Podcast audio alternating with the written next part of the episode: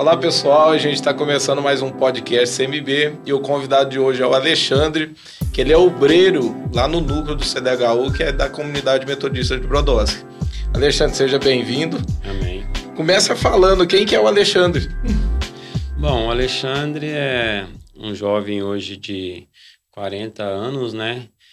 E fui nascido em Nuporanga, né? Na cidade de Nuporanga, me cresci ali até uma faixa de uns 9 anos e depois a gente veio morar na fazenda aqui em Brodowski, né? Então, nessa juventude vivi um bom tempo na fazenda, né, até meus 15, 16 anos, depois a gente veio para a cidade. E aconteceu muita coisa aí dessa parte que a gente veio para a cidade, né? A gente morou na fazenda, voltou para Nuporanga e depois veio para Brodowski. Então, é, teve muita coisa que aconteceu né, na minha vida nesses momentos, né? E me formei até, não tenho muito estudo, né? Fui até a quinta série, né? Mas estou crescendo, né? Pouco a pouco, gratuitamente, assim, a palavra. E estamos aí, né? Vivendo. É, tive algumas fases da vida de infância de traumas, né? De sofrimento. É... Você veio de uma família pobre?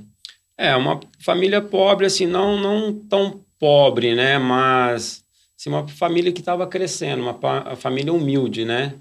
E nesse tempo, no intervalo na faixa dos meus 9 até os 12 anos, foi uma fase muito difícil da minha vida, né?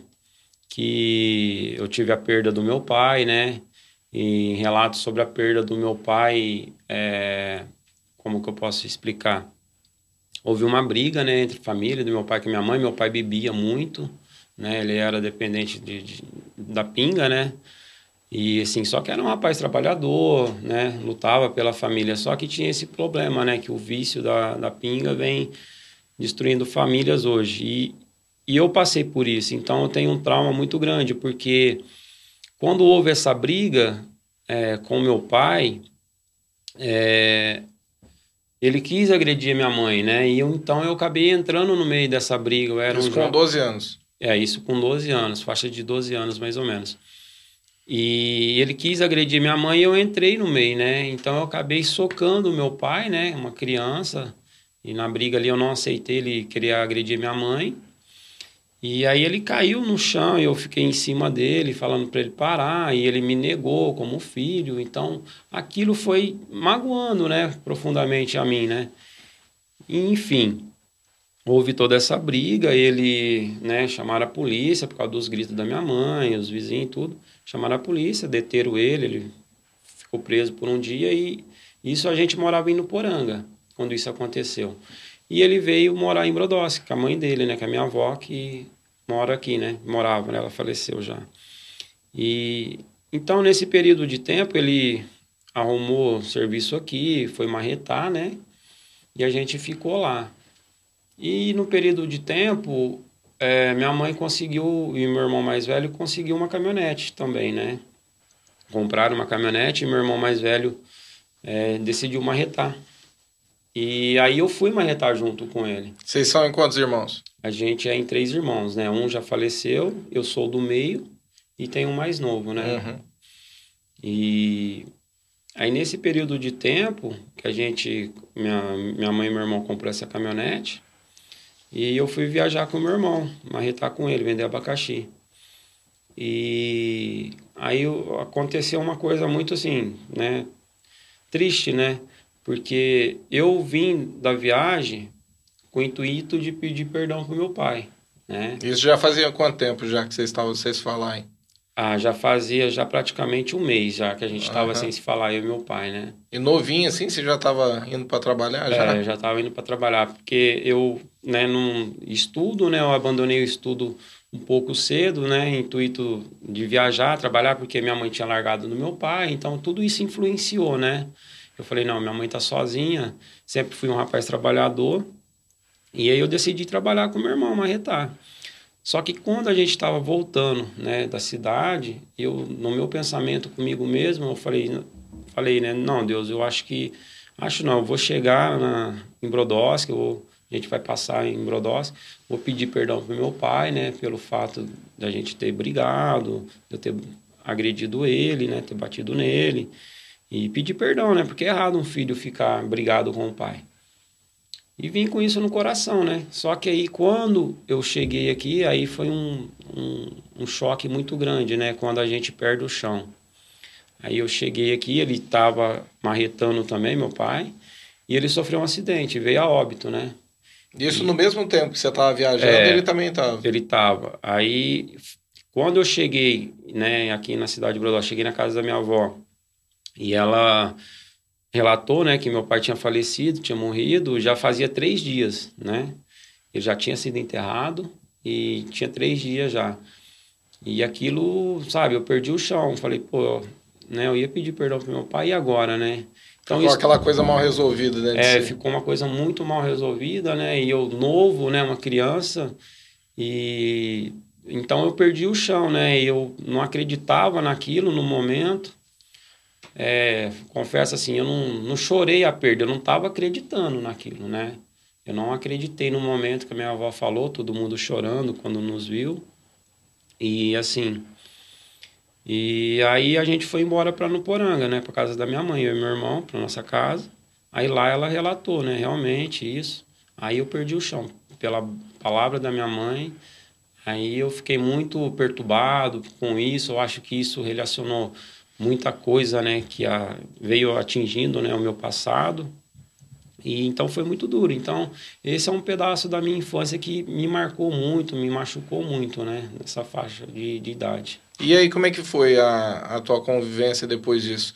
Você sentiu assim que depois disso algumas coisas dentro de você ficou mal resolvida e de repente começou a perder o rumo aí da, da sua vida? Como é que foi isso aí? É, foi assim, né? Você tentar pedir perdão para uma pessoa, né? No caso, meu pai, e saber que ela tinha morrido, né? E, e eu chorei muito no túmulo dele, né? Chorei muito no meu quarto pedindo a Deus, né? Perdão e as pessoas me confortando por isso e o que me machucou era eu falar que tinha a intenção de pedir perdão e eu pensava que as pessoas estavam falando, não, ele só está falando isso porque aconteceu uhum. isso, né?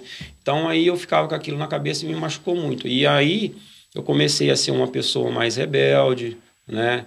Eu fiquei nervoso com isso. Aí foi foi encadeando uma rebeldia dentro de mim por causa desses fatos, creio eu, né? Você foi usuário de drogas. Isso começou, você acredita que por conta da dessa situação? Sim, eu acredito que sim, porque depois desse fato, a gente morou em Nuporanga um bom tempo, né? Aí, o, como meu irmão marretava, ele convenceu minha mãe a vir morar em Brodowski. Foi aí a partir daí que eu conheci né, a maconha, eu comecei a fumar maconha aos poucos. Você tinha quantos anos aí? Aí eu já estava na faixa de uns 14 anos, mais ou menos, é, faixa de 14 anos. Bem novo mesmo, né? É, bem novo, né? Aí eu conheci através de parentes, né? E amigos de parentes que estavam na casa da minha avó e eu acabei conhecendo e me envolvendo. E muito novo, não tinha muito entendimento, rebelde com tudo que tinha acontecido e fui me envolvendo, né, com essas coisas mundanas. E aí passei a conhecer maconha e depois voltei a marretar novamente, né? Voltei a marretar com meu irmão, né? Minha mãe ficava com muito medo, né, de algo acontecer. E numa dessas viagens aconteceu também uma coisa muito trágica que machucou muito a minha mãe, né, na época, a minha família toda. Eu passei por um período de posso dizer que eu morri e voltei, né? É, a gente sofreu um acidente em Santa Catarina, eu e meu irmão, quando a gente estava marretando também, lá em Santa Catarina, a caminhonete veio a capotar e eu quase morri. Eu fiquei três... Ela estava carregada? Ela estava carregada. Eu estava com 1.800 quilos na época. No abacaxi? Abacaxi, um abacaxi grande, né? Na época tinha muito abacaxi grande. E ela capotou. Eu tenho uma cicatriz na cabeça aqui que parece o S do Senna, né? E não, não tenho cabelo numa certa região aqui, que não nasceu, o couro arrancou, né? Mas graças a Deus, Deus pôs a mão que eu creio que desde lá para cá Deus tem um propósito na minha vida, né? E você não lembra de nada? Como é que foi isso aí e por que que aconteceu? A, a caminhonete, quando a gente estava lá, é, tinha, é, teve um problema no freio, né, durante o dia. Aí tava vazando um freio da frente. Uhum. Aí tiraram a mangueirinha do freio, isolaram ela, então tava freando uma roda só. E na hora que a gente estava vindo embora, é, a gente ia deixar a caminhonete no outro dia seguinte na, na oficina para arrumar. E quando a gente saiu do ponto, a gente estava trabalhando parado, saiu do ponto, estava vindo embora na Avenida Beira-Mar, lá, era três faixas, e a gente estava passando o carro da direita, né, tava na pista do meio. Eu, ao ultrapassar esse carro da, da faixa da direita, tinha um outro na frente. E ele saiu para ultrapassar um outro. E a gente ia dar no meio dele, bater no meio dele. E meu irmão freou. No que meu irmão freou, ela jogou e capotou. Puxou um lado. É, puxou um lado e ela acabou capotando. Aí eu tenho uma parte do peito que é amassada, né? Você com a mão assim, é afundada. E você ficou ruim no hospital? Fiquei, eu fiquei inconsciente no momento, né? Eu só lembro que ela cantou pneu. Aí uns amigos nossos que estavam atrás socorreram, né? Eu acordei uma vez no caminho, todo ensanguentado, camisa cheia de sangue perdendo muito sangue e uma e depois desmaiei e acordei novamente no hospital, dando ponto na minha cabeça. E o teu irmão? E o meu irmão só machucou as pernas, porque estava no volante, né? Então uhum, ele conseguiu conseguiu segurar e a gente estava tudo sem cinto, né, no momento. E aí eu fiquei praticamente uma noite e um dia inconsciente. Aí depois eu voltei, né, com a cabeça parecendo uma bola de basquete, muito inchada, né, por devido corte. Tinha dado ponto. E eu não acreditava, aí as enfermeiras falavam que Deus tinha algo na minha vida. Aí a minha mente foi voltando, porque eu, parece que apagou. Eu tive uma, uma sequela assim que apagou muita coisa do meu passado. Aí foi voltando a minha mente, né, sabendo quem eu era, o que, que realmente tinha acontecido. Aí eu fui pegando tudo, porque foi um susto muito grande, né? Eu sabia que estava ali, aí sabia que tinha acontecido o acidente. E aí eu me lembrei nesse momento que todo mundo fala, né, que se, quando acontece algo com a gente, você vê um, um túnel e uma luz no fundo, né? E quando eu estava me aproximando dessa luz, eu falei, né? Eu falei, não, Deus, deixa eu voltar, eu tô novo, tenho muita, muita coisa a fazer ainda, né? Na época eu estava apaixonado por uma moça, eu falei, eu tenho que namorar, tem minha mãe, né? Quero criar filhos e tudo, uhum. né? E pedi para Deus deixar eu ficar, né? Aí eu acordei, aí, né? Então, daí para cá, eu acho que foi um grande livramento de Deus na minha vida, né? Fora alguns outros que a gente tem depois disso também. Então, Deus... E como é que foi tua vida depois disso aí? Então, aí a gente veio para cá, minha mãe ficou muito traumatizada, com muito medo de eu morrer, porque tinha perdido meu pai de acidente, tudo, né? Foi um choque muito grande. Aí passou, me sarei, né? E aí comecei a a mesmos atos, drogas, né? Comecei a beber, fui ficando maior. E aí eu comecei a. Meu irmão fez uma tatuagem, aí eu conheci a tatuagem também, né? Eu ia falar isso aí, né? Você foi tatuador, né? É, então, eu. Meu irmão tinha feito uma tatuagem nas costas e eu vi aquilo, me apaixonei na época pela aquela arte, né, de tatuagem, achava muito lindo e fiquei muito envolvido com aquilo. E aí, de um tempo, passou alguns meses, anos, eu fui viajar para Goiás, e lá eu conheci um tatuador, né? Aí eu comprei uma maquininha caseira, né? Foi aí onde eu comecei... Na, naquelas que eram motorzinho? É, exatamente. Era um Parecia motor... um açougue para fazer tatuagem das pessoas. É, era aqueles motorzinhos de carrinho de, de controle remoto, é. né? Você tira o rotativo lá, é uma gambiarra, né?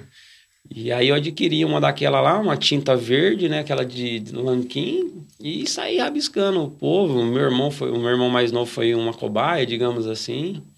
E assim, aí eu comecei a pegar. Você ficou bastante tempo, né, na, na tatuagem, né? Eu fiquei. Aí quando eu conheci, né, no, na, na profissional, eu comecei nessa caseira e depois eu, digamos que eu progredi, né? Comprei um material profissional, um kit e comecei a tatuar profissionalmente. Aí eu fiquei na faixa de uns, ah, creio que uns 12 anos mais ou menos tatuando. Bastante né? tempo, né? É, bastante tempo, até eu largar tudo, né? E aí eu fazia tatuagem nas casas das pessoas, vinha para minha casa, tinha um estúdio, né, montado, e me envolvi muito com aquilo. E ali naquele mundo, né, mundo de tatuador hoje é droga, é bebida, é tudo, tudo errado, né? Porque só vem coisa do, do mundão, você vê uhum. cada coisa, é, desenhos, né? que você faz ali. Mas assim. Hoje você é cristão. Hoje, hoje, você, né? Você tatuaria, tipo, uma caveira, algo? Você conseguiria fazer isso na vida? Mesmo não. se você fosse um profissional aí da tatuagem, você conseguiria fazer isso no corpo de alguém ou não? Não, não, não teria como, né? Porque você está induzindo a pessoa, né? A, ao mundo do, do satanismo, né? Então. Hoje, é, é legal você falar de tatuagem. Você é, tatuava bastante coisas, as pessoas te traziam desenhos ali. É, o desenho ele tem uma influência, as pessoas sabem geralmente por que, que estão tatuando. Algumas não, né? Acham bonito, é. mandam escrever porque é bonito. Mas chegou a vir pessoas assim que você lembra assim que sabia que havia uma influência para elas e elas estavam pedindo aquela tatuagem por conta daquilo?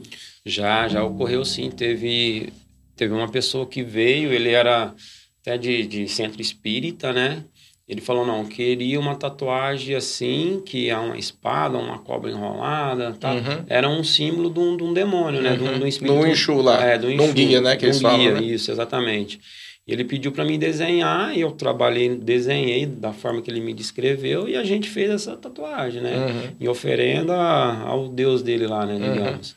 Mas eu hoje não, jamais, né? Depois que eu, que eu conheci a palavra, né? eu jamais teria coragem, tenho um arrependimento profundo das que eu tenho, né? E na época, quando eu tatuava, eu falava, né? Ah, mas eu acho que não, não é pecado, porque Deus não vai querer meu corpo. Quando eu morrer, né? Tudo uhum. vai ser um novo corpo, as tatuagens vai ficar, a carne fica, volta pro pó, né? Então, acho que não tem problema. Deus quer a alma e o coração da pessoa. Eu pensava dessa forma, né? Não sabia que o nosso corpo, né, é templo do Espírito Santo. Então, e então não sabia, fazia e depois de um tempo também, aí eu comecei a me afundar mais nas drogas, ter mais envolvimento, né? Mais conhecimento com pessoas mais influentes no, no, no mundo das drogas, do, do, crime, né? Foi onde eu cheguei num período também que eu comecei, vamos falar assim, minha, não é mudar de nível, é me afundar mais, né? Posso dizer assim, que eu conheci traficantes, né? Pessoas mais mas. Isso tatuando ainda. E isso tatuando ainda, porque os traficantes vinham, tatuava. Aí a... Os traficantes também, eles chegam, tipo, pedir alguma tatuagem específica para é, para algum significado? É, muitos falam a faca né, na, na, na, caveira, a caveira com. Tudo tem um significado. É, tudo. Eles falam que é matador de polícia, coisa uhum. e tal. Então, muitos. Tem uns que desenham palhaço. O significado do palhaço, o que, que é? Ah, o palhaço, eu, no meu ponto de vista, né, o palhaço é um, é um, é um ser que anima, uhum. né? É ele é uma arte, ser um palhaço de alegrar. Até que você tem um palhaço em si, é alegria, né? Mas aí, a partir do momento que você coloca uma faca, uma, uma espingarda, alguma coisa do tipo, um revólver, uma arma, ele já passa a ser agressivo, né? Aí já passa a ser um matador. Aí ah, eles tá. consideram um matador. Ah, então tem um significado. Tem um significado. Cada, cada tatuagem geralmente tem um significado. Ah, então... ah eu, eu tô te perguntando isso porque hoje você conhece sobre o mundo espiritual, né? Sim. A gente prega sobre isso. E, e eu sempre falei, pessoal, falando assim, ah, existe uma influência pelo que você desenha no teu corpo, né? E, e, a gente sabe disso, que o mundo, o mundo espiritual hoje ele é aberto por conta do sangue. É. Então, na hora que você está tatuando ali, não só o desenho está sendo feito ali, né, por conta de uma influência daquilo que a pessoa está pedindo, mas o sangue também está abrindo o mundo espiritual. Exato. Então é, de, é complicado porque as pessoas ficam, entram naquela, naquela questão, né, de ser pecado ou não, mas um pouco a gente conhece do mundo espiritual, a gente sabe que a influência do desenho com mais o derramar do sangue, ela pode abrir portais ali para demônios agir, né, com sobre certeza. o corpo da pessoa, né? É, porque muitos vieram, né? É, eu vou desenhar a morte, né? É, então, quer dizer, que nem esse rapaz que pediu essa espada para mim, ele fez um sacrifício por ele, né? Ele fez o. A... Então, que se fosse uma oferenda, né? É, ele fez uma oferenda de um desenho e colocou nele, ele derramou sangue sobre aquilo, né? Então acabou sendo uma oferenda. E muitos pedem para fazer uma caveira, símbolo da morte. É, teve uma também que é, no mundo é, ela é espírita, né? E no mundo espiritual também ela pediu para fazer a pomba gira, uma moça Olha desenhada de, de vermelho, coisa e tal. Ela quis tatuar também. Então quer dizer, Hoje muitos acham bonito, né? Ah, vou lá fazer uma borboleta, vou fazer, sei lá, né, alguma coisa, um coração. Mas por trás de muitas coisas no mundo espiritual tem. Tem uma influência, tem um influência. significado. É, eu lembro de uma libertação que a gente fez, onde a gente colocava, a pessoa já havia convertido, né? Mas ela tinha as marcas no corpo. E quando a gente colocava um óleo ungido sobre a tatuagem da pessoa e orava, a pessoa manifestava. É. O demônio tinha um portal ali através daquela, daquela tatuagem, né, que foi feita ali, ele manifestava e ele vinha furioso que a gente estava fazendo oração quebrando nessas influências e fechando aquele portal que foi aberto. Exato, e você falando assim, até me lembrei, eu passei por um retiro de cura e libertação, né? Que chegou num ponto de, de tatuagem, né? Que falava se você tinha tatuagem alguma coisa, e era vários ministrantes e vários para receber a administração. E eu me levantei a mão, né? Eu estava sentado e na administração ali, eu me lembro que eu saí de mim, né? Incorporou uhum. em mim, né? Demônios. Ela não foi um só, porque eu estava sentado aqui, eu fui parar 20 metros a hora que eu acordei, Vixe. né? Em si, né? Que eu voltei, que todos foram expulsos, né? Da, da minha vida. Então, assim, é, é, muito profundo esse negócio de tatuagem. No mundo espiritual tem, tem uma consequência muito grande. Você chegou a fazer alguma tatuagem com alguma influência, sabendo que você estava fazendo para isso ou não? Não, eu tenho as minhas aqui, né, que eu fiz. Um pouquinho, né, você tem, né? É, eu tenho algumas na perna, infelizmente. Mas assim, eu nunca fiz uma tatuagem como a morte. É... Oh, mas olha que interessante, né? Você nunca fez com influência por conta de alguma coisa.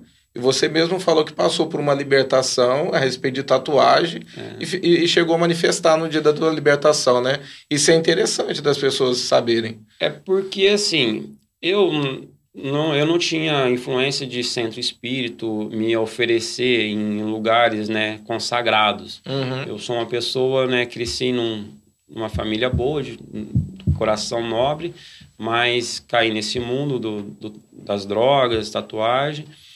E, assim, mas tinha um coração bom quando eu fazia tatuagem. Uhum. Mas muitos, vamos, pô, você chega num estúdio de tatuagem, você não conhece aquela pessoa, onde ela frequenta, onde ela vai. Então pode ser que ela venha fazer, né? Que nem eu fiz com outras pessoas. Uhum. É, então... Ah, sim, também. É um ponto legal de se é, ver, né? É porque... Você fala que talvez a pessoa que está tatuando, né? Que não era o teu caso, porque é. você não tinha esse conhecimento, mas poderia ter um envolvimento e ela fazer uma aliança ali espiritual Isso, na hora dela estar tá tatuando sobre o corpo da pessoa. Então, quer dizer, ela acaba lançando sobre si uma maldição, né? Que ela tá. Não maldição, mas ela consagra Aquele Pô, isso é sangue... é interessante. Não, é porque eu já ouvi assim, Alexandre, eu, você falando sobre isso, eu já vi algumas pessoas falando, não, eu escrevi, é, por exemplo, um versículo, ah, eu coloquei um, uma cruz, né? Algo Sim. do tipo assim. Só que tem esse lado que eu nunca tinha parado para pensar. Exatamente. Às vezes a pessoa que está tatuando isso na pessoa, está ela pode, ela tá, ela tá ministrando, né, no corpo da pessoa, né? E através e, do sangue. E através do sangue ela cria. Isso é interessante. É, é algo diferença. que você falou que é, e, então, depois que eu passei por esse, né, esse retiro de cura e libertação espiritual, então muita coisa se moveu na minha vida, foi um divisor de água, né? Muita coisa foi liberta, graças a Deus, né? Isso faz uns três anos que aconteceu, três, uns quatro anos, quatro uhum. anos atrás que eu passei por esse, esse retiro de cura e libertação. Mas depois dessa tatuagem, que eu era tatuador nessa infância minha de 15, 16 anos, é, eu tive outros envolvimentos, né? Devido a estar envolvido com, com traficante, com pessoas, né? Do mundo aí forte, poderosas, digamos assim, eu passei a, a ser, é, me envolver com eles também, né? Ah, você mexe com muita, muita gente que vem fazer tatuagem. Acaba criando um vínculo, né? É, de alguma forma. Criou um vínculo, aí eu comecei a vender aos poucos, né? Também. Aí eu fui crescendo no mundo do tráfico também, acabei virando um traficante, né? E, e teve um período da minha vida também que, antes de eu virar traficante, eu fumava maconha. Aí, devido a outras pessoas vinham que fumavam maconha, cheirava cocaína, muitos cheiravam cocaína antes de fazer tatuagem. Você também foi usuário de cocaína também? Então, aí eu comecei, não, não na cocaína, aí como fumava maconha, tem o tal do mesclado que eles falam Uhum. aí, né? Que é a, o crack A junto- pedrinha do crack É. no cigarrinho de maconha, um né? cigarro de maconha. Aí alguns clientes vinham, né, e faziam isso e aquilo, sabe, eles ofereceram, eu acabei me cedendo, né? Já Uhum. tava ali coisando. Eu comecei a fumar um mesclado, aí teve um tempo, né, eu fui me aprofundando nisso, aí comecei a usar pedra também. E aí eu pensei comigo, pô, eu não consigo sair por si só. Você chegou a ser usar de crack, então. Usava crack. E muito tempo, Alexandre? Não, eu fui por um. Porque é, eu vi que eu tava me afundando, eu precisava sair daquilo, porque eu tinha. Tava minha- perdendo o controle. Tava perdendo o controle, eu tinha minha esposa já, já tava casado, né? Eu conhecia a Daniele. Quando que foi que a Daniela entrou na tua vida aí? Nesse tempo aí. Nesse... Você pulou e não falou. É, é verdade. A Daniela, ela apareceu na minha vida, eu já, já fazia tatuagem, né, na época. Eu estava envolvido com droga, mas era muito pouco, ela foi no começo. Foi num casamento de um amigo meu, do Hudson, e eu já conhecia a mãe dela, a mãe dela conhecia minha mãe. E aí, então, numa brincadeira, eu conheci ela. Sim, tinha largado já, eu fui pai, né, no, antes Antes de eu virar tatuador, eu tinha um primeiro casamento. Eu fui Uhum. pai, né, de gêmeas. Uhum. E meu primeiro casamento não deu certo por conta do, do vício da maconha. Minha ex-mulher não, não aceitava, né? Uhum. A família dela também não aceitava muito, então tinha muita briga. Eu vivi pouco tempo com ela, foi cerca de três anos, né? Antes de eu virar um tatuador. Já estava começando a virar um tatuador, já tinha um conhecimento. E devido aos usos de maconha e tudo, ela não aceitava. E eu deixei duas filhas com ela, né? Com faixa de um ano mais ou menos. Aí a gente separou, não deu certo. E depois de dois anos que eu tinha largado dessa, dessa ex-mulher minha, Você conheceu a Daniela? aí eu conheci a Daniela no casamento, a mãe dela me ofereceu, né? Ah, é? Num- ela falou assim: ah, aqui uma. menina-" Porque foi assim. Como é que tá os namorados? Eu Falei, ah, tá difícil uma mulher hoje pra casar e tal, né? Aí ela falou assim, ah, aqui uma menina boa, né, pra você namorar Ah, e é?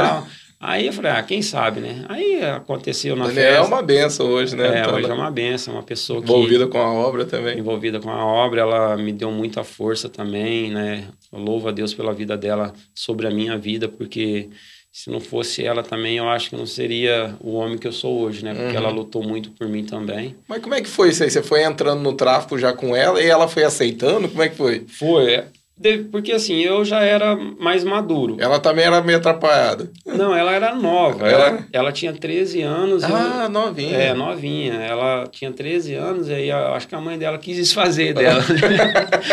mas, não por aí, mas...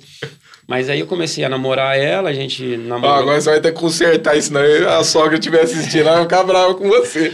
Não, não, ela, eu brinco com ela assim que, né, ela quis sair da filha, né, falando, não, entrega logo para não ter trabalho.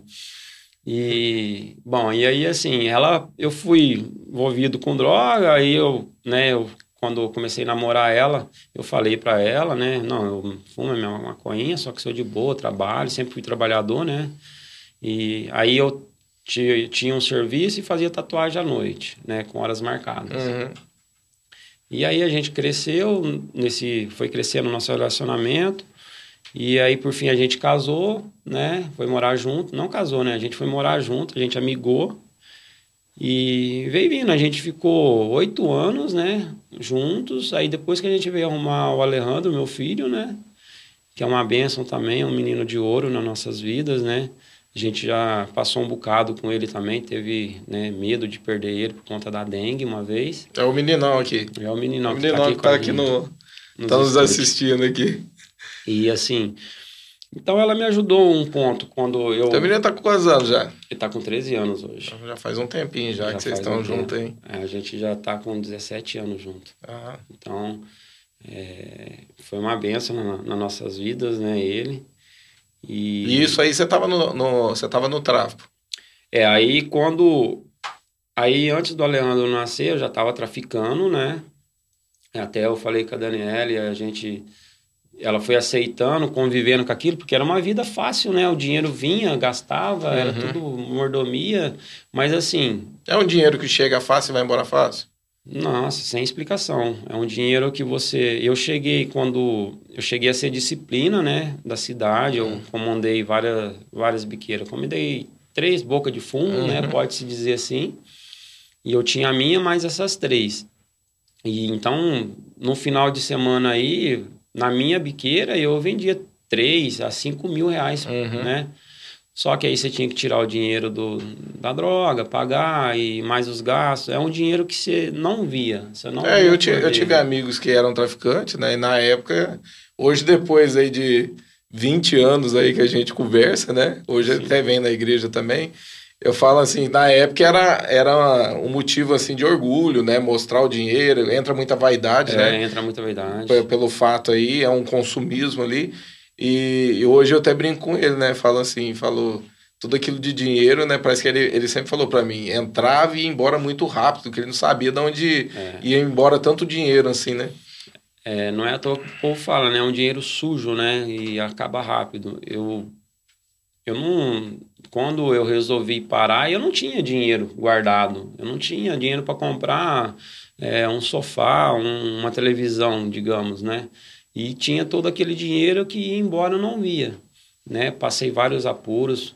Eu na época que eu traficava, eu tinha um Opala branco, muitos, né, que me conheceu vai lembrar desse Opala branco, apavorava a cidade. É, muitos tinham medo de mim, até né, alguns policiais tinham medo, é, por influência né, do estar Uhum. num cargo conhecido, né, como disciplina. E tive livramentos de andar armado no carro e tomar os enquadros do policial chegar pôr a mão. O Opala, ele tem os velocímetros redondos, então debaixo do painel dele, eu coloquei um 32 ali ficava bonitinho ali, escorado, Escondido. escondidinho. O policial chegou a pôr a mão nele, eu falei, eu vou preso, né? No, no momento que ele fez isso, acho que foi um livramento de Deus, né, para minha vida. E não viu a arma, ele tocou na arma e não viu. E então creio que foi um livramento de Deus e não fui preso, graças a Deus. Nunca, né, caí numa cadeia, né? Um dia se eu quiser ir na cadeia, eu quero ir para pregar o evangelho, Uhum. né, para mostrar para os irmãos lá de dentro que que isso não vale a pena. Então foi muitos livramentos. Teve outros livramentos que eu saí em missão no PCC para fazer algo na cidade de fora, em missão para fazer coisas. Então teve um bom pedaço aí conturbado na minha vida. E aí depois veio a hora da, né, do arrependimento, né, também. Isso aí, isso aí você tava com, com, com a sua esposa já ou não? Foi tudo antes? Foi no. Não, ela, ela eu tava com ela. Quando, já tava com ela, quando, é, a gente andava junto, ela muitas vezes carregou droga, né, para mim, porque não tinha policial feminina na cidade, Uhum. então ela colocava Escondia. escondia nela, né, no corpo dela, né, no sutiã, às vezes na blusa, em algum ponto assim. E a gente saía aqui para o centro, Uhum. os bailes. Então ela virava, que nem eles falam, a mula, né? Carregava Uhum. todo o instrumento ali para ser vendido. E é uma- é, hoje eu tenho uma, uma dor né, no peito de, de ter feito isso, né? Um arrependimento muito profundo, porque, querendo ou não, machuquei muitas famílias, né? É, de estar usando ali droga, dando... É, tem- eu acredito que tem os dois lados, né? Porque eu, eu já tive amigos também que já foi envolvido e alguns entraram por necessidade, né? No tráfico, né? É. Pelo fato de sobreviver e acaba se envolvendo. Outros por influência, né? Por Sim. ser muito novo ali e achar legal tudo aquilo. Então tem os dois lados também, né? Tem a, a, a vida da pessoa que acaba se destruindo Sim. e tem o outro lado por consequência que acaba destruindo a vida de Sim. outras famílias, outras pessoas, né? É, e eu entrei um pouco no tráfico também, porque assim, quando eu conheci a pedra, né, o crack, voltando no assunto, né, da, do crack, eu tava fumando, aí eu falei, pô, eu preciso parar com isso, tô me afundando, tenho família, né, não quero perder minha esposa. E aí eu falei, pô, eu vou começar a vender, que eu vou criar uma responsabilidade. Uhum. Eu tenho que pagar, se eu não pagar a droga, né, eu vou ser cobrado, né. Então, Aí eu comecei a vender, de pouquinho trabalhar para os outros, as outras pessoas, né, os traficantes que eu tinha conhecimento na época. E aí eu falei também, pô, eu vou começar a usar cocaína para deixar a pedra, né? Que a cocaína é, um, é um, uma droga que mata menos, vamos considerar assim, mas ela destrói mais né, as, as vidas das pessoas de um jeito ou de outro, as duas são perversas, né? Mata. É muito radical, né? É. né? Elas atacam de uma forma muito radical a vida da É, pessoa. o crack, ele, a- ataca mais rápido, né? A pessoa se destrói rápido demais. A cocaína, ela destrói a pessoa e outros ela volta, porque ela busca, né? Busca mais gente. Aí então eu comecei a usar cocaína e graças a Deus, assim, eu saí do crack, né? Porque eu, pra sair do crack, muitos falam, né? De 100 que usa, um sai, consegue sair, porque é uma droga muito. Então acho que já foi um livramento de Deus, né? uhum. né? Deus permitiu que uma coisa acontecesse para mim sair de outra. Aí depois também, é, com o passar dos anos, né, eu resolvi parar de tatuar, né, porque foi assim, é, eu trabalhava nas casas, resolvi abrir um estúdio no centro da cidade aqui de Brodowski, e quando eu abri, eu falei, Deus, se for para ser né, um tatuador, que eu seja né, um tatuador de nome, né, conhecido, que eu cresça nessa arte, né? E se não for para ser, que o Senhor feche as portas e eu não quero mais saber disso né? E entrei com o pé direito nesse negócio ali no, no meu estúdio novo e fiquei por volta de seis meses. Aí eu abandonei, é porque eu tinha que pagar aluguel, não estava acontecendo tatuagem, não estava vindo cliente, eu acabei fechando. E aí eu guardei meu material na minha casa, falei, em casa também eu não tatuo mais, eu posso tatuar na, às vezes na casa de algum cliente. Porque aí eu já estava, é, já tinha tive um. Quando eu larguei né, da, da pedra, da cocaína, eu voltei um pouco, né? A minha mente se voltou mais para ser um homem. Então eu fiquei um pouco mais maduro, digamos assim. Mas mesmo assim eu usava cocaína, né, tudo, mas eu resolvi parar. Falei, eu não vou ficar trazendo os malandros para dentro da minha casa, uhum. né? Entra um pouco da responsabilidade. É, é casamento, é, traz uma pessoa que vai querer talvez roubar, né, alguma coisa, como eu era conhecedor do mundo, né, da uhum. malandragem, e sempre entra às vezes uma pessoa na casa da gente que nem na época muitos malandros, você não sabe a intenção do coração da pessoa, né? Até hoje mesmo, você não conhece, você vai trazer um estranho para dentro de casa. Então eu falei, eu não quero isso mais, né? Eu não vou fazer isso, posso fazer na casa das pessoas. Mas mesmo assim foi, sabe, acabando, acabando. Aí depois é, arrumei um outro trabalho, comecei a trabalhar, né? Porque quando eu abri o estúdio, eu dediquei ao estúdio. Parei de trabalhar, mas aí arrumei um outro serviço. Comecei a trabalhar e fui deixando a tatuagem. Quando você foi trabalhar com nós na época eu lá, eu era carpinteiro, né? Você já estava, você estava indo envolvido com a tatuagem. Você estava saindo ali, saindo para trabalhar ali. Foi quando você tomou uma atitude? Ou isso foi não, antes? Não, é, foi bem depois, né? Quando a gente estava trabalhando junto, ali naquela época, é, posso dizer que era um começo da, da, da minha tatuagem, do meu auge, ah, que eu ah, tinha, estava tá. começando, né? Porque faz quatro, é, seis, sete anos aí que eu parei, né? Com a tatuagem. Eu tô com seis anos de conversão e sete anos que eu deixei, né? Esse ramo da tatuagem, né? Então foi assim, foi no começo, né? Ali, né, ali a gente já estava investindo você, pregando para você já, ali já. Eu lembro, eu era meio rebelde ainda, né? Porque, Bem rebelde. É, Brabo. É, eu era mais na minha, meio furioso, né? Mas é, é devido, assim, a coisas que aconteceu na vida, é. né? Então... Questão do pai, né? Questão do pai, eu fiquei muito machucado. Era muito fechado, reservado. É, então até hoje eu sou meio, assim, fico mais na minha, né? Até meu filho, muitos falam ele é mais quietão, mais sossegado, mas não é que eu sou mais assim, né? Eu respeito muito, né, a autoridade de pai, mãe, é, que nem hoje, né, o meu pastor Xande. É, sempre que eu vou fazer algo, eu peço autorização, conselho a dele, dele, a bênção dele para estar tá fazendo algo, né? Porque eu, eu perdi meu pai, eu, eu vi a responsabilidade, né, de querer pedir o perdão e não ter. Então, eu fui muito machucado nessa área, né? Hum. Acabou e se reservando. Acabei me reservando, me guardando. Então isso ficou meio assim. Então eu não aceitava conselhos de muitos, né? Na época eu estava rebelde e ficava na minha. Eu pensava de um jeito, era aquilo, entendeu? E nessa saída aí, nessa transição, saindo da tatuagem para trabalhar, foi quando você se converteu? É, quando eu trabalhando já, né, já tinha parado de, de tatuar. É, já fazia... O tráfico ainda estava. Tava... Não, aí, aí foi assim, eu num Antes de eu, de eu parar de tatuar, eu resolvi parar de traficar. Foi uhum. assim, nós morávamos em Brodowski, eu e a Daniele, aí eu falei, eu, né, muitas... Teve um policial que, na época, passou em frente à minha casa, né? Eu ele falou assim, ó, a gente vai invadir tua casa, né? Falei pra Daniela, falei, ó, então eles estão avisando, né? É um livramento de Deus. Jamais que um policial vai chegar na sua casa, né? Falar, ó, a gente vai invadir a tua casa. E aí eu falei para ela, Daniela, a gente precisa parar porque é, vai chegar um momento que eu vou estar andando na rua, a polícia vai me parar, mesmo se eu tiver sem nada, eles vão me forjar, Uhum. porque já sabe do meu envolvimento. E na época ela até falou, não, parar não, a gente tem dinheiro, tem tudo. Ela até não, não concordou. A gente teve uma separação nesse período da, que eu quis parar, acho que o inimigo né, tava usando ela para a gente não parar, e a gente acabou se separando. Ela acabou indo morar em Ribeirão com a mãe dela, que a mãe dela tinha mudado de Brodowski para Ribeirão. Ela ficou um tempo lá, mas mesmo assim a gente estava tendo uns namoricos, né, digamos assim. Aí quando a gente resolveu voltar, eu convenci ela a parar, eu falei, ó, eu vou arrumar um sítio, a gente vai sumir de Brodowski. Vai apagar a minha ficha, né, suja aqui de Brodowski, comi da frente das polícias, da malandragem, né, eu quero me afastar, eu quero largar a mão disso.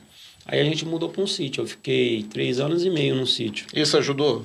Ajudou muito, ajudou Ficar muito longe. porque eu, né, mesmo no sítio eu ainda acabei fazendo algumas tatuagens, né? Fiquei envolvido com a tatuagem, mas sobre o, o tráfico, as drogas, me ajudou muito, Uhum. porque eu me afastei, eu vinha na cidade somente para comprar mantimento e levar para o sítio. Lá eu plantava, né? Como eu falei, eu era sempre fui um rapaz trabalhador, então eu fazia minha horta, eu plantava, o patrão deu um pedacinho de terra que eu plantava vários legumes e trazia para a cidade, né? Vendia nos varejão aqui. E quando não vendia, eu doava no, na, no asilo, nas escolas. E assim, me ajudou muito. Mas mesmo assim, uma vez ou outra, eu acabava usando ainda a cocaína, né? Uhum. Um churrasquinho que a família ia, né? uns parentes. Bebia já. É, tinha o vício da cerveja, bebia cerveja, nunca fui de beber doses, né? Mas eu bebia cerveja, fumava, né? Então aquilo aí acontecia de vez em quando, então eu sempre estava envolvido com aquilo. Aí quando eu saí do sítio e vim para a cidade, foi aí onde que eu, parece que o inimigo me, me pegou de vez mesmo. Era todo, aí eu arrumei um serviço em Ribeirão, de pedreiro, né, de servente pedreiro, e comecei a me afundar mais. Toda quinzena eu estava me afundando no, na, na cocaína. E aí eu fazia uma tatuagem ou outra, aí de repente já não, né, não fazia mais. Isso já era quando eu tinha largado o estúdio, né? Eu Uhum. vim para cá, tinha abrido o estúdio. E aí comecei a me afundar mais e mais. E aí eu saía de casa na sexta-feira, voltava no sábado à noite, às vezes voltava no domingo. Começou de novo, perdeu o controle. É, eu comecei a perder o controle totalmente, não conseguia me segurar. Aí eu falava para a esposa, ó, eu tô indo ali buscar um cigarro. Aí eu voltava só no outro dia ou dois dias depois. Né? Encontrava um amigo e ali se perdia, ia pra balada, pros postos de gasolina, beber, cheirar e ficava com um mundão. Né? E muitas coisas aconteciam. Teve uma vez que eu estava na cidade de Jardinópolis e um, uns amigos né, do, do mundo, a gente andando lá um, na avenida lá que tem um, um posto lá, olhando assim o movimento assim, eu não vi o carro assim, eu bati do lado do carro, num carro que estava parado, né? Aí entortou a roda do meu carro, aí a gente conversou com o rapaz lá, foi mais um livramento também, o rapaz falou, não, deixa isso aí, depois a gente resolve e tal. Aí falou que morava em Ribeirão, aí a gente falou que era de Brodós, tinha conhecimento com tal pessoa, isso, aquilo, a pessoa, não, pode deixar, deixa pra lá. Acho que ele não quis arrumar confusão. Aí a gente veio embora, roda torta, fui para Ribeirão, peguei pista, Daquele jeito. daquele jeito, com o carro, né, pra roda cair. E quando no outro dia que a gente. Carro torto e o, É. e o, o motorista mais, mais, ainda. mais ainda. E aí a gente levou o carro para arrumar, o mecânico falou assim: como é que você chegou aqui com esse carro? A roda tá caindo, já, né? Olha só. Então, quer dizer, foi livramento de Deus, creio, também na minha vida, né? Tem planos, né, na minha vida.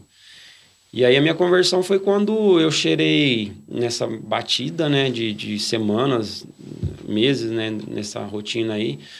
Foi uma sexta-feira que eu saí de casa, falei, ó, vou buscar um cigarro ali, já tô voltando. Aí parece que o diabo falou, né, não, você não vai voltar agora não, vamos pra balada. Aí me pegou, eu cheirei por cerca de 7 gramas e algumas coisas, 7 gramas de cocaína em três dias, né? Para uma pessoa só. Na, acho que na, na última vez que eu tava cheirando, acho que eu cheirei umas 3 gramas de uma vez só, assim. um- Isso em cápsula dá o quê? em cápsula. ah, Hoje eu acho que tem vários tipos de cápsula. Né? Na época Tinha as cápsulas pequenas e uma maior. Se for da maior, daria 7 a 8 cápsulas, né? Rapaz. Né? Então, e fora assim, que eu cheirava com os amigos, né? Uhum. Sete as que eu comprei, né? Sete gramas, no caso. Fora as que a gente cheirava quando tava com os amigos na, na noitada. E aí eu entrei no momento de overdose, né? Porque tinha cheirado muito. Foi na madrugada de domingo, eu saí na sexta. Aí passei o, a sexta à noite, o sábado, sábado à noite, no domingo. No domingo de manhã, assim, eu estava na casa da minha avó, eu sentei no batente, comecei a me tremer, né? Comecei a passar mal, suar frio. Falei, Deus, eu tô morrendo agora. Agora eu tô morrendo mesmo. Aí eu comecei a passar mal, senti muito mal. Aí foi onde eu chamei Deus para falar comigo. Falei, Deus, o Senhor existe, vem falar comigo. Senta do meu lado aqui, me dá uma chance. Foi aonde que eu tive uma uma experiência com Deus, né? Mesmo ali drogado, né? Não estava muito lúcido. E foi onde eu falei, Deus, senta do meu lado e fica comigo, me ajuda a sair dessa, né? Me dá uma chance. Aí foi onde eu falei, né? Se o Senhor me der uma chance, eu vou servir ao Senhor. Porque minha mãe pregava para mim. Minha, minha mãe era da, da metodista também, hum. tinha célula na casa dela. Então, quando traficava, ela sempre falava: vem, filho, para cela, coisa e tal. E eu falava: não, mãe, não é minha hora. Então, eu ouvia né, a palavra de Deus.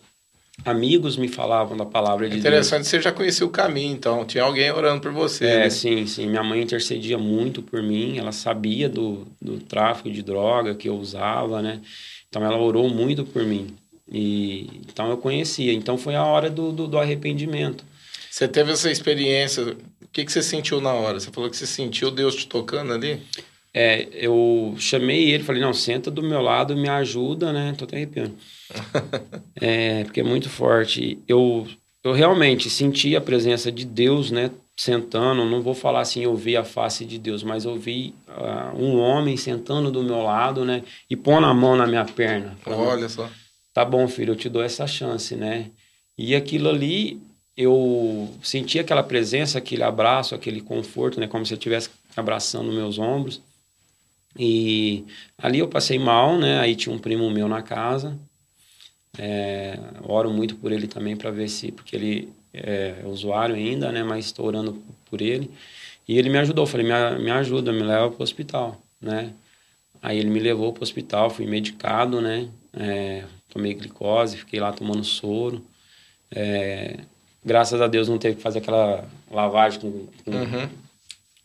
Carvão tal, só fiquei no soro. Aí fiquei lá umas quatro horas lá tomando soro, aí me liberaram e eu vim embora. Só que aí, quando eu voltei para casa, meu casamento já estava destruído, né? Porque eu fiquei três dias fora, a Daniela já estava revoltada comigo, porque isso já vinha acontecendo várias vezes. Aí teve uma separação, fui morar na casa de uma tia minha.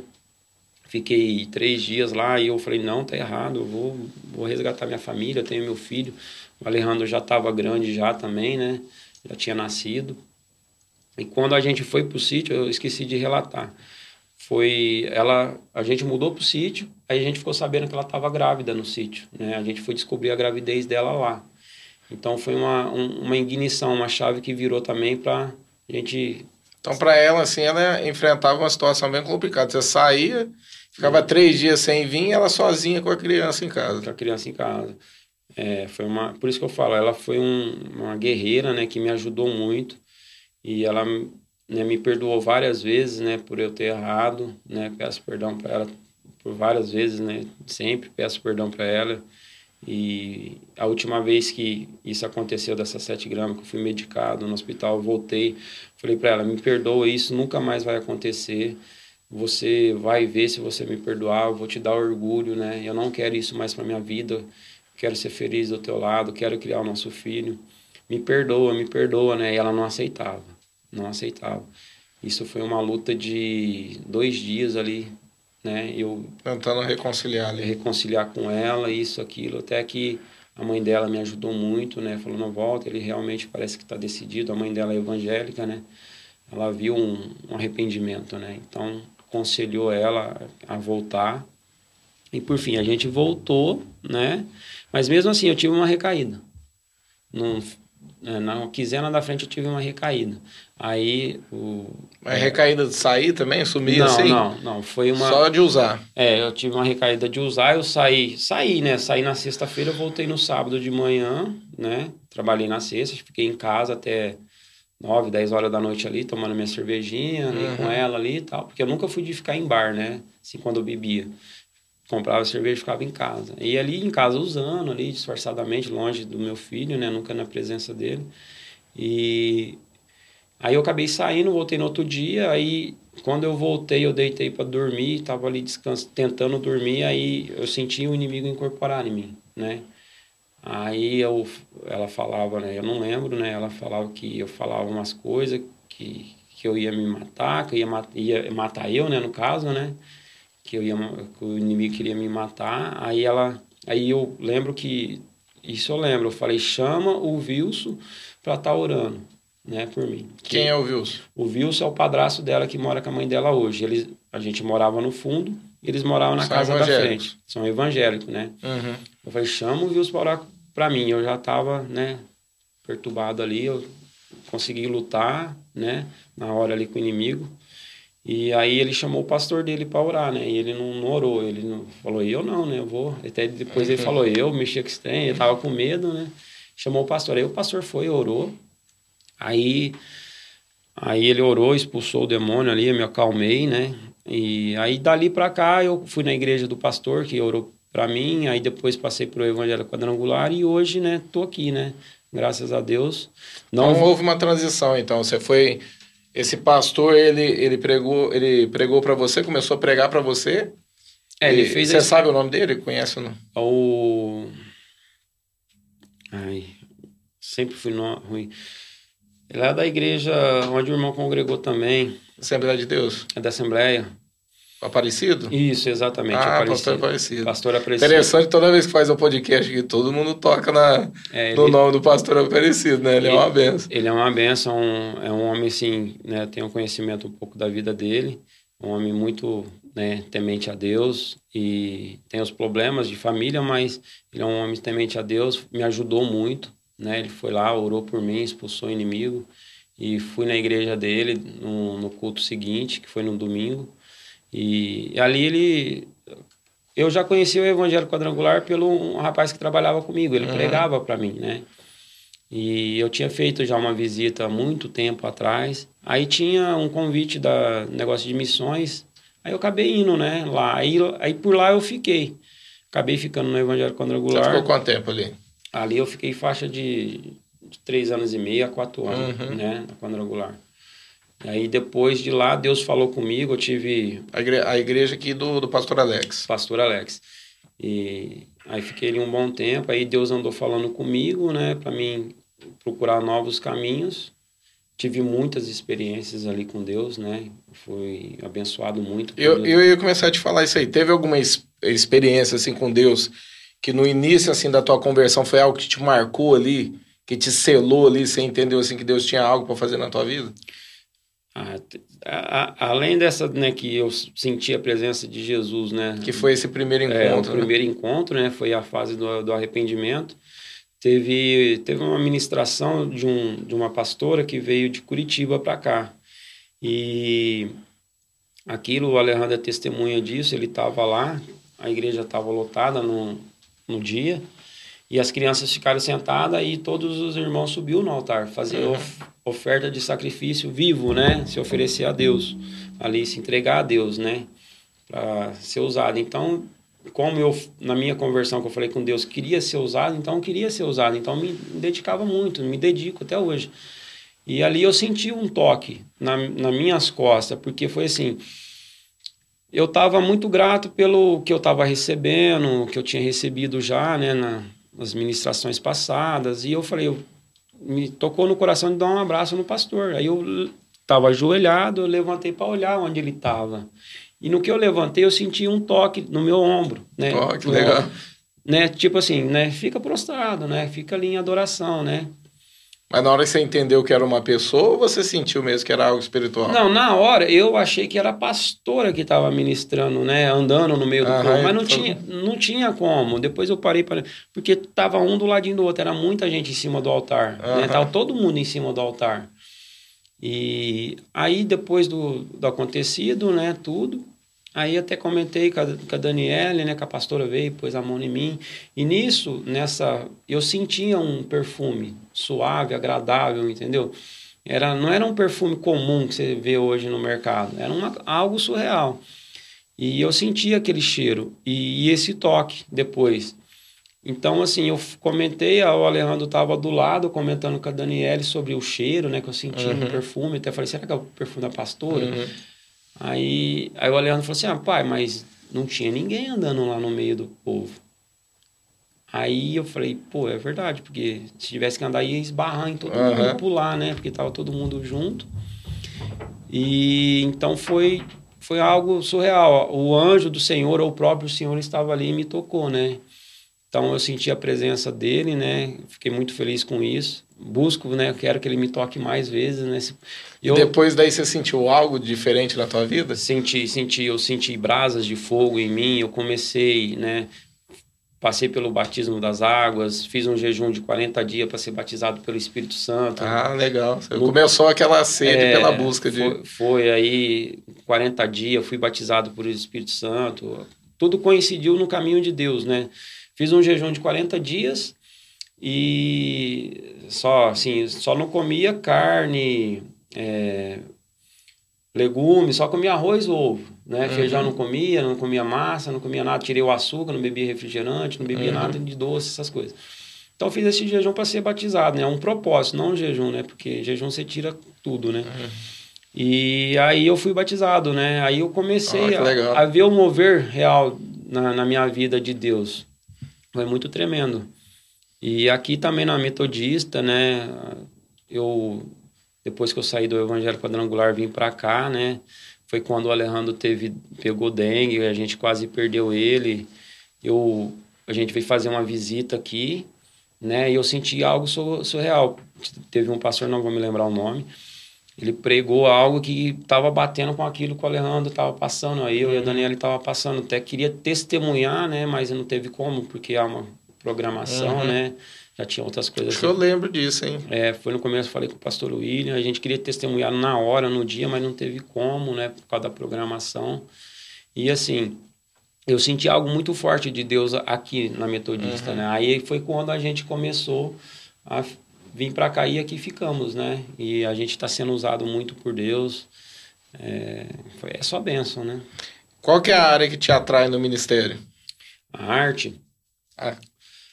Bom, eu... É, essa área, assim, uma área específica, assim, que, que ah, te atrai. Eu, eu gosto, né, de, de, vamos supor, missões, né, de pregar o evangelho, de, de, mostrar o amor, porque nem eu sofria muito, né, não tinha um amor de Deus. A minha mãe falava, mas eu não aceitava. Então, como eu era perdido, né, eu gosto de buscar esses que estão perdidos. Uhum. Então, evangelista, né, uma área, vamos dizer... Evangelizar. Evangelizar, né, talvez uma área, um dia um pastor, uma pastoral, de buscar resgatar vidas, né, porque pelo encontro com, com Deus, né, o encontro que teve pela metodista, eu tive uma experiência também muito forte, eu queria amar as pessoas como Deus amava, e Deus me mostrou, né? Você conseguiu sentir esse amor. Consegui sentir esse amor de evangelista e eu estava comendo, chorando. Então me atraiu muito, né, a ganhar vidas para Deus. Ah, então, legal. Aí eu busco muito isso, né? Até o pastor fala que o meu negócio é, até a gente estava se falando hoje, fazer culto nas casas e buscar pessoas, pregar em praça, né? Essa eu acho que é mais a minha área, né? E tem algum sonho que você pretende realizar? Algo pessoal seu? Ah, sonho. Eu, todo mundo sonha, né? É, o meu sonho é ter uma vida, né, que nem vim de uma família pobre, né, carente. É, tenho uma casinha que praticamente não é minha, mas é minha, que eu construí no fundo da, da casa da minha sogra. Ela permitiu, me deu espaço, eu construí ali. Mas eu almejo, né, tentar construir uma casa para mim, para minha família, né?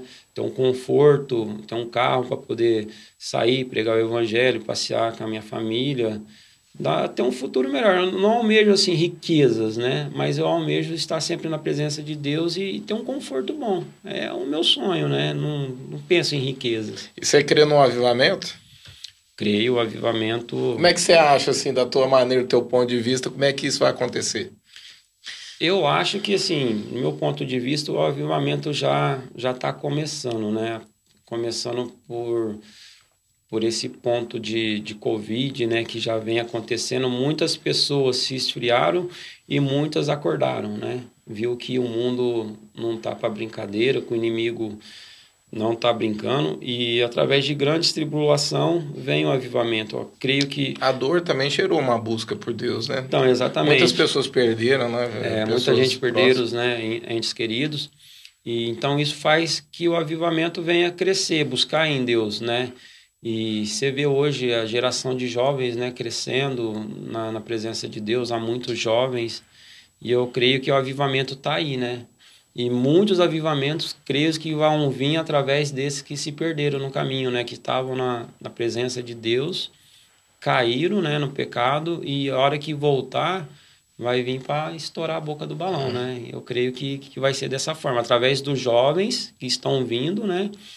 Através dos que já têm ministrando sobre o jovem, eu acho que o avivamento vai começar, já está começando. E você crê assim que vai, ser algo poderoso mesmo, da gente ver muitas pessoas é, se convertendo, tendo experiências com sim, Deus? Sim, sim, eu, eu, creio que o milagre, né, através de milagres é, no ato ali, né, se eu, é, muitas orações que por curas, ressuscitações, eu acho que vai acontecer dessa forma, né? Que, porque um, hoje muitas igrejas têm as pregações, mas o povo não está vendo o milagre. Uhum. Então, a hora que começar a ver esses milagres, okay, que vai os sinais, por, né? Os, os, sinais acontecer, os milagres, vai acontecer esses avivamentos, né? Então, creio que já está acontecendo. Eu acredito da mesma forma. É, você vê o mundo aí tá, os sinais estão acontecendo, vulcões, terremotos coisas acontecendo, né? Então, creio que já está acontecendo, está despertando o avivamento, né? Uma onda está se levantando aí de avivamento. Ó, a gente vai estar tá, vai tá terminando aqui, né? Tá chegando ao final.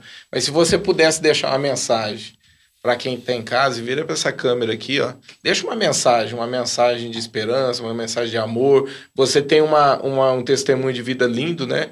Que você conseguiu sair através de uma experiência que você teve com Jesus. Se você pudesse passar algo para quem está em casa, passe agora. Bom, o que eu poderia deixar, né, uma mensagem, uma mensagem um pouco, né, do que você já ouviu aqui do meu testemunho, é um, é um aprendizado, né, na minha vida e creio que vai ser aprendizado na vida de muitas pessoas. Mas assim, que você que é mãe, você que é pai, né, não desista né, do teu filho se ele se encontra numa situação desta forma. É, que você continue orando, intercedendo por ele, né? Se você já é um evangelista, já é um pregador, não desista daquele que talvez você plantou uma semente, ele virou as costas. Continue plant... semeando, né? Regando essa semente que ela um dia vai, vai surgir efeito. E um versículo que eu acho maravilhoso na Bíblia, né? É, João 3,16, né, que Deus amou o mundo de tal maneira, né, que entregou o seu Filho para que nós cremos e fosse salvo por ele. Então, assim, se Deus entregou o seu Filho, a gente que está aqui na Terra, temos que lutar pelos nossos filhos, pelos nossos próximos, amigos, seja quem seja, é, doa quem doer, você tem que correr atrás. Eu penso dessa forma. É, gostaria que você não desistisse dos seus sonhos também, que meus sonhos estão acontecendo, a gente já está até vendo planos de casa já para comprar terrenos. Então, assim, que isso sirva de lição para que você cresça, não, não se entregue né, na depressão, é, que nem eu um dia fiquei na depressão, você não se deixe iludir por isso, né? Que você venha ouvir conselhos de pai e mãe, muitas vezes não ouvi, e é isso, é, a minha vida foi assim e eu aprendi, eu aprendi muito com isso.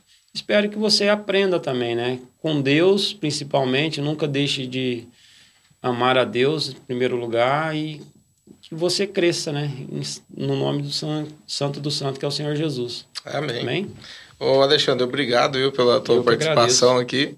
É, que eu tenho certeza que o teu testemunho de vida vai, vai mexer com quem está em casa nos assistindo. Amém. Viu? Então, te agradeço mais uma vez. Eu que agradeço. E pela... futuramente aí a gente possa fazer um próximo, Sim. mas aí contando tudo aquilo que Deus está fazendo na tua vida, é, quantas pessoas foram impactadas através do teu testemunho, porque eu tenho certeza que ele vai ser conhecido por quem está em casa. Amém, com certeza. Obrigado a todos. Pessoal, muito obrigado para você que ficou até o final. Não saia sem deixar o teu like no vídeo.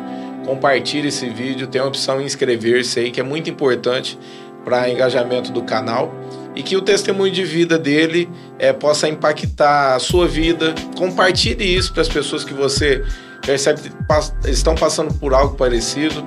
Né? Ele mesmo falou que foi através de um toque de Jesus, ali, um encontro, que tudo isso mudou na vida dele. Passa isso para as pessoas, né? Você pode usar esse testemunho para poder evangelizar. Que Deus te abençoe e fique na paz do Senhor Jesus.